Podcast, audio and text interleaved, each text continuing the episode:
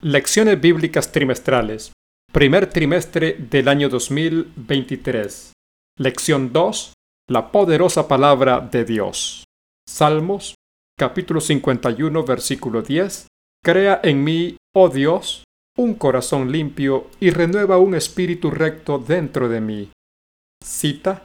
Muchas veces las tentaciones parecen irresistibles y es porque se ha descuidado la oración y el estudio de la Biblia y por ende no se pueden recordar luego las promesas de Dios ni oponerse a Satanás con las armas de las Santas Escrituras. El conflicto de los siglos, página 585.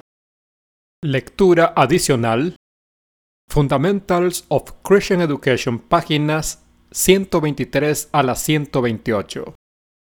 Domingo. Soldados de la Cruz. A. ¿Qué debemos tener presente constantemente en nuestra jornada en la tierra? Primera de Pedro capítulo 5 versículo 8.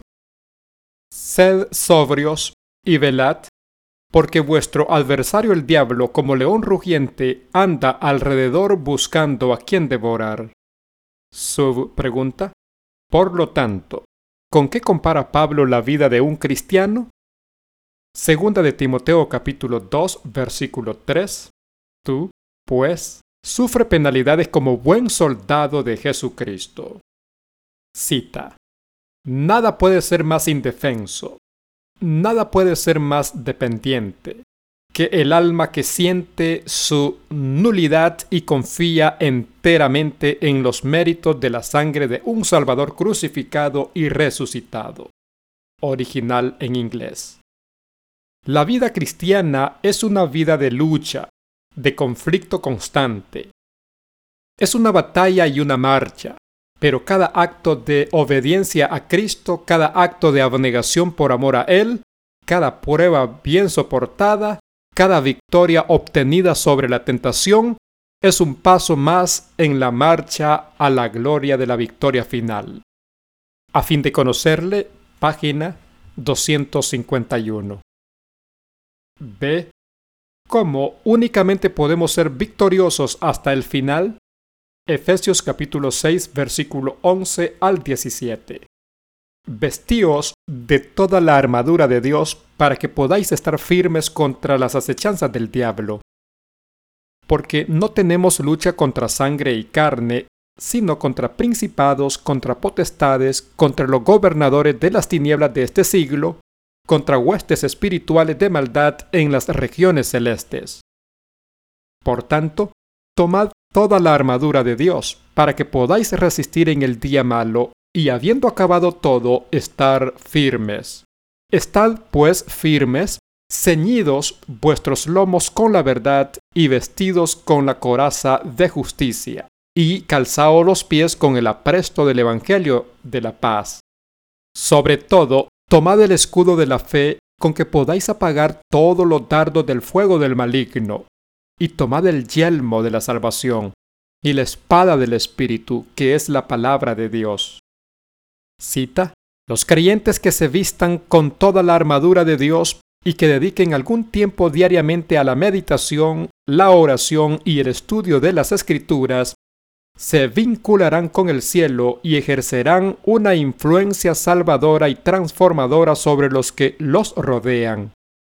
Suyos serán los grandes pensamientos, las nobles aspiraciones y las claras percepciones de la verdad y el deber para con Dios. Esta clase de personas poseerá una confianza santificada para comparecer ante la presencia del infinito tendrán conciencia de que la luz y la gloria del cielo son para ellos y se convertirán en personas refinadas, elevadas y ennoblecidas por causa de esta asociación íntima con Dios. Tal es el privilegio de los verdaderos cristianos. Testimonios para la Iglesia, tomo 5, página 105. Lunes. Poder en la palabra. A. ¿Cuán penetrante es la palabra cuando se recibe verdaderamente en el alma? Hebreos capítulo 4 verso 12. Porque la palabra de Dios es viva y eficaz, y más cortante que toda espada de dos filos, y penetra hasta partir el alma y el espíritu, las coyunturas y los tuétanos, y discierne los pensamientos y las intenciones del corazón. Cita.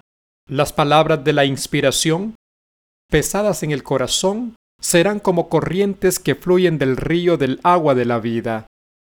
Nuestro Salvador oró para que las mentes de sus discípulos pudieran ser abiertas al entendimiento de las Escrituras. Y cuando quiera que estudiemos la Biblia con una actitud de oración, el Espíritu Santo estará cerca para abrirnos el significado de las palabras que leemos. Nuestra elevada vocación, página 270. Cita. La verdad práctica debe actuar en la vida y la palabra, como una cortante espada de dos filos, debe cortar el exceso del yo que hay en nuestros caracteres. La palabra hace humilde al orgulloso, manso y contrito al perverso, obediente al desobediente. Los hábitos pecaminosos, naturales para el hombre, están entretejidos con las prácticas diarias, pero la palabra corta las concupiscencias carnales, discierne los pensamientos y las intenciones de la mente, separa las coyunturas y los tuétanos, cortando las concupiscencias de la carne y haciendo que los hombres estén dispuestos a sufrir por su Señor. Comentario bíblico ASD, comentario de Elena de White, tomo 7, página 940. B.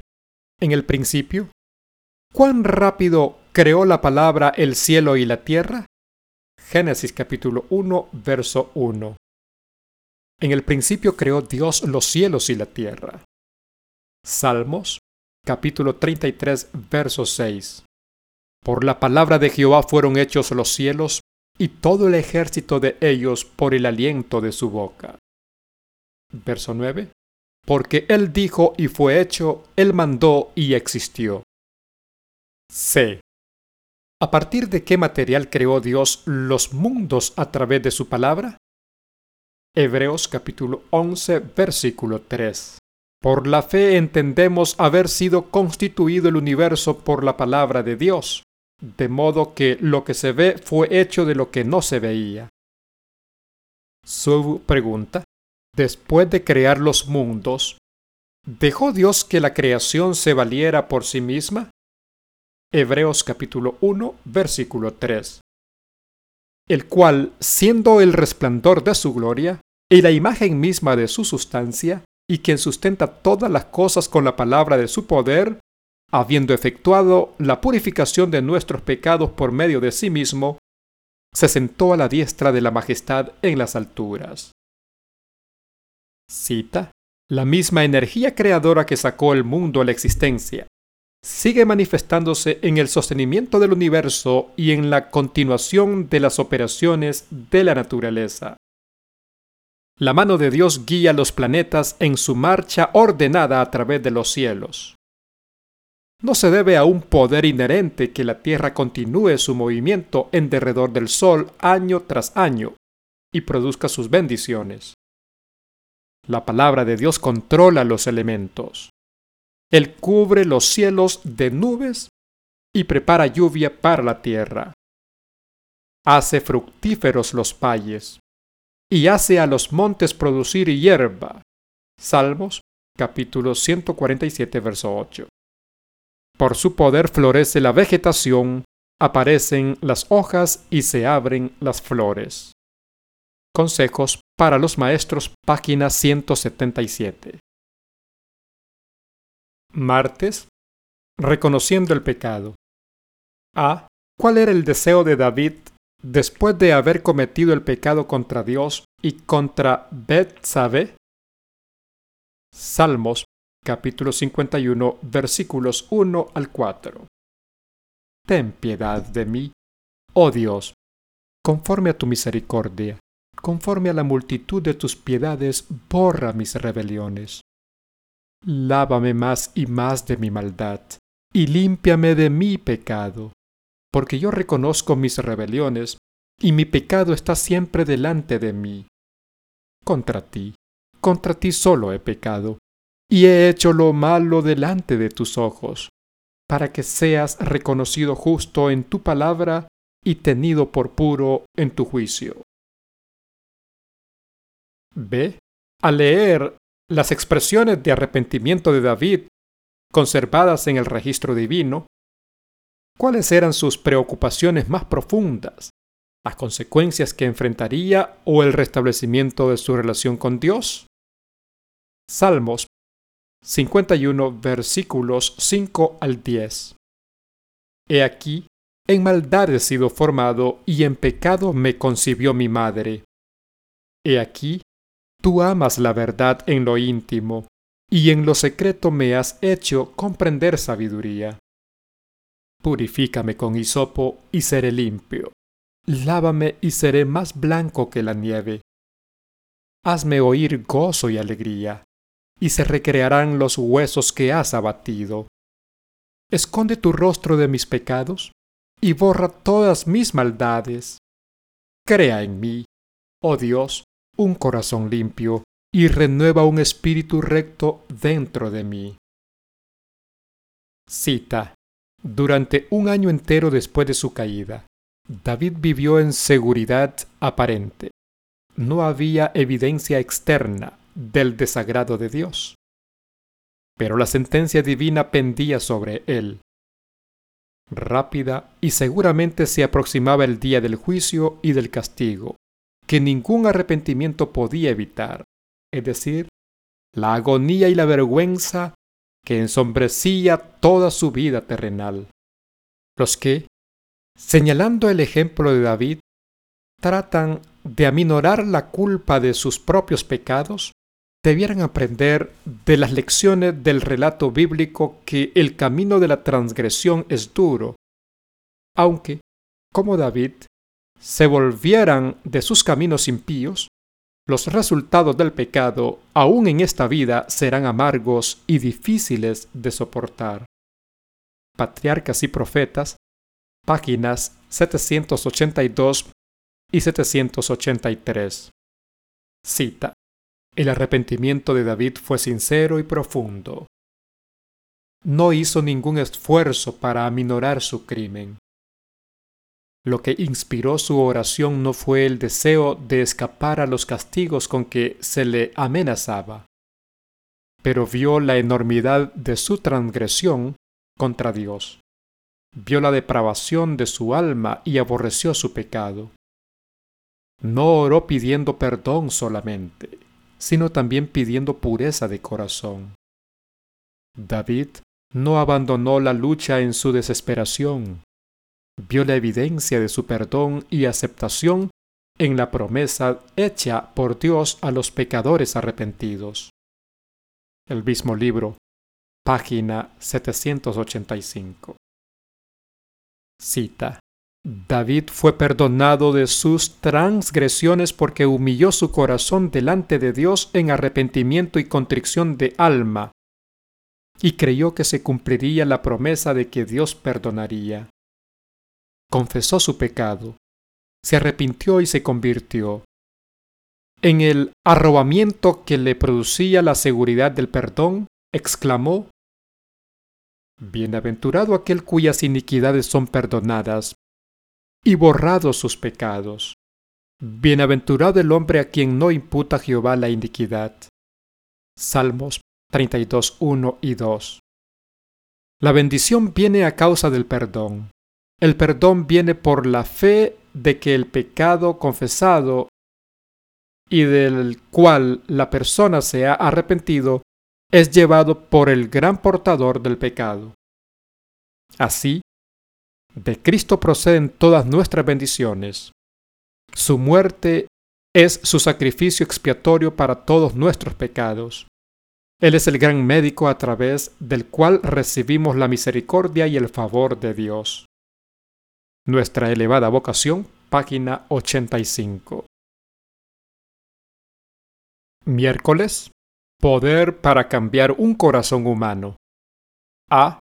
¿Qué nos da esperanza sobre la posibilidad de transformar la vida impura y pecaminosa en una vida de pureza? Job capítulo 14 verso 4 ¿quién hará limpio a lo inmundo? Nadie. Jeremías capítulo 13 verso 23. ¿Mudará el etíope su piel y el leopardo sus manchas? Así también, ¿podréis vosotros hacer bien estando habituados a hacer mal? Ezequiel capítulo 36 versículos 26 y 27. Os daré corazón nuevo y pondré espíritu nuevo dentro de vosotros, y quitaré de vuestra carne el corazón de piedra, y os daré un corazón de carne. Y pondré dentro de vosotros mi espíritu, y haré que andéis en mis estatutos, y guardéis mis preceptos y los pongáis por obra. Cita. Es cierto que puede haber una conducta externa correcta sin el poder renovador de Cristo. El amor a la influencia y el deseo de ser estimado por los demás puede producir una vida bien ordenada. El respeto propio puede impulsarnos a evitar las apariencias de mal. Un corazón egoísta puede realizar actos de generosidad. ¿De qué medio nos valdremos entonces para saber de parte de quién estamos? El camino a Cristo, página 58. Cita. Dios ha provisto abundantes medios para tener éxito en la guerra contra la maldad que hay en el mundo. La Biblia es el arsenal donde podemos equiparnos para la lucha. Los Hechos de los Apóstoles, página 400. B. ¿Cuál es la única manera de cambiar el corazón humano corrupto en uno que se deleite en la justicia? Juan capítulo 3 versículo 3. Respondiendo Jesús y le dijo, De cierto, de cierto te digo, que el que no naciere de nuevo no puede ver el reino de Dios. Cita. Aman ahora las cosas que en un tiempo aborrecían y aborrecen las cosas que en otro tiempo amaban. El que era orgulloso y dominador es ahora manso y humilde de corazón. El que antes era vano y altanero es ahora serio y discreto. El que antes era borracho es ahora sobrio. Y el que era libertino, puro. El Camino a Cristo, página 58. C. ¿Cuáles son las evidencias de ese cambio? Gálatas capítulo 5 versículos 22 y 23. Mas el fruto del Espíritu es amor, gozo, paz, paciencia, benignidad, bondad, fe, mansedumbre, templanza. Contra tales cosas no hay ley. Cita. La vieja naturaleza, nacida de sangre y de la voluntad de la carne, no puede heredar el reino de Dios. Debe renunciarse a los viejos caminos, las tendencias hereditarias, los antiguos hábitos, pues la gracia no se hereda. El nuevo nacimiento consiste en tener nuevos motivos, nuevos gustos, nuevas tendencias. Los que han sido engendrados por el Espíritu Santo para vivir una vida nueva han llegado a ser participantes de la naturaleza divina y en todos sus hábitos y prácticas demostrarán su relación con Cristo. Cuando los hombres que pretenden ser cristianos retienen todos sus defectos naturales de carácter y de genio, ¿en qué se diferencia su actitud de la de los mundanos? No aprecian la verdad como santificadora y refinadora. No han nacido de nuevo comentario bíblico ASD, comentario de E.G. de White, tomo 6, página 1101. Jueves, nacido por la palabra de Dios. A. ¿Quién tiene el poder de hacer un cambio tan radical en el corazón de un individuo corrupto e inicuo? Romanos capítulo 1, verso 16. Porque no me avergüenzo del Evangelio, porque es poder de Dios para salvación a todo aquel que cree, al judío primeramente y también al griego. Juan capítulo 1, verso 1. En el principio era el verbo, y el verbo era con Dios, y el verbo era Dios. Juan capítulo 15, verso 3. Ya vosotros estáis limpios por la palabra que os he hablado. Primera de Pedro capítulo 1, verso 23. siendo renacidos no de simiente corruptible, sino de incorruptible, por la palabra de Dios que vive y permanece para siempre. Cita. La Biblia es la más maravillosa de todas las historias porque es de hechura divina, no de la mente finita. Nos transporta a través de los siglos hasta el principio de todas las cosas, presentando la historia de tiempos y escenas que de otro modo nunca se habrían conocido. Revela la gloria de Dios en la obra de su providencia para salvar a un mundo caído.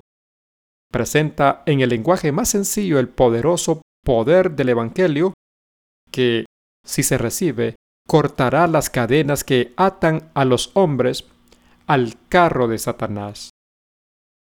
Fundamental of Christian Education, página 377. B. ¿Qué activa la palabra en nosotros y por qué es tan necesaria para una vida victoriosa? Romanos capítulo 10, verso 17. Así que la fe es por el oír y el oír por la palabra de Dios. Primera de Juan 4, 5. Porque todo lo que es nacido de Dios vence al mundo, y esta es la victoria que ha vencido al mundo, nuestra fe. Sobu pregunta, ¿cómo podemos mantener esa misma clase de victoria durante el resto de nuestras vidas? Colosenses capítulo 2, versículo 6. Por tanto, de la manera que habéis recibido al Señor Jesucristo, andad en él. Cita. A medida que la fe recibe y se asimila así los principios de la verdad, vienen a ser parte del ser y la fuerza motriz de la vida. La palabra de Dios, recibida en el alma, amolda los pensamientos y entra en el desarrollo del carácter. Mirando constantemente a Jesús con el ojo de la fe, seremos fortalecidos. Dios hará las revelaciones más preciosas a sus hijos hambrientos y sedientos. Hallarán que Cristo es un Salvador personal. A medida que se alimenten de su palabra, hallarán que es espíritu y vida. La palabra destruye la naturaleza terrenal y natural e imparte nueva vida en Cristo Jesús. El Espíritu Santo viene al alma como consolador.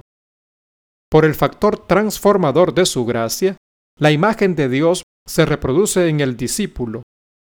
Viene a ser una nueva criatura. El amor reemplaza al odio y el corazón recibe la semejanza divina. El deseado de todas las gentes, página 355. Viernes. Preguntas de repaso personal. 1. ¿Cuán severa es la lucha del cristiano contra el mal? 2. ¿Qué lugar importante ocupa la palabra en esta lucha? 3. ¿Cómo se puede entender la profundidad de la naturaleza destructiva del pecado? 4. ¿Cómo se produce la transformación del alma? Y 5. ¿Cómo mantenemos nuestra relación con Cristo?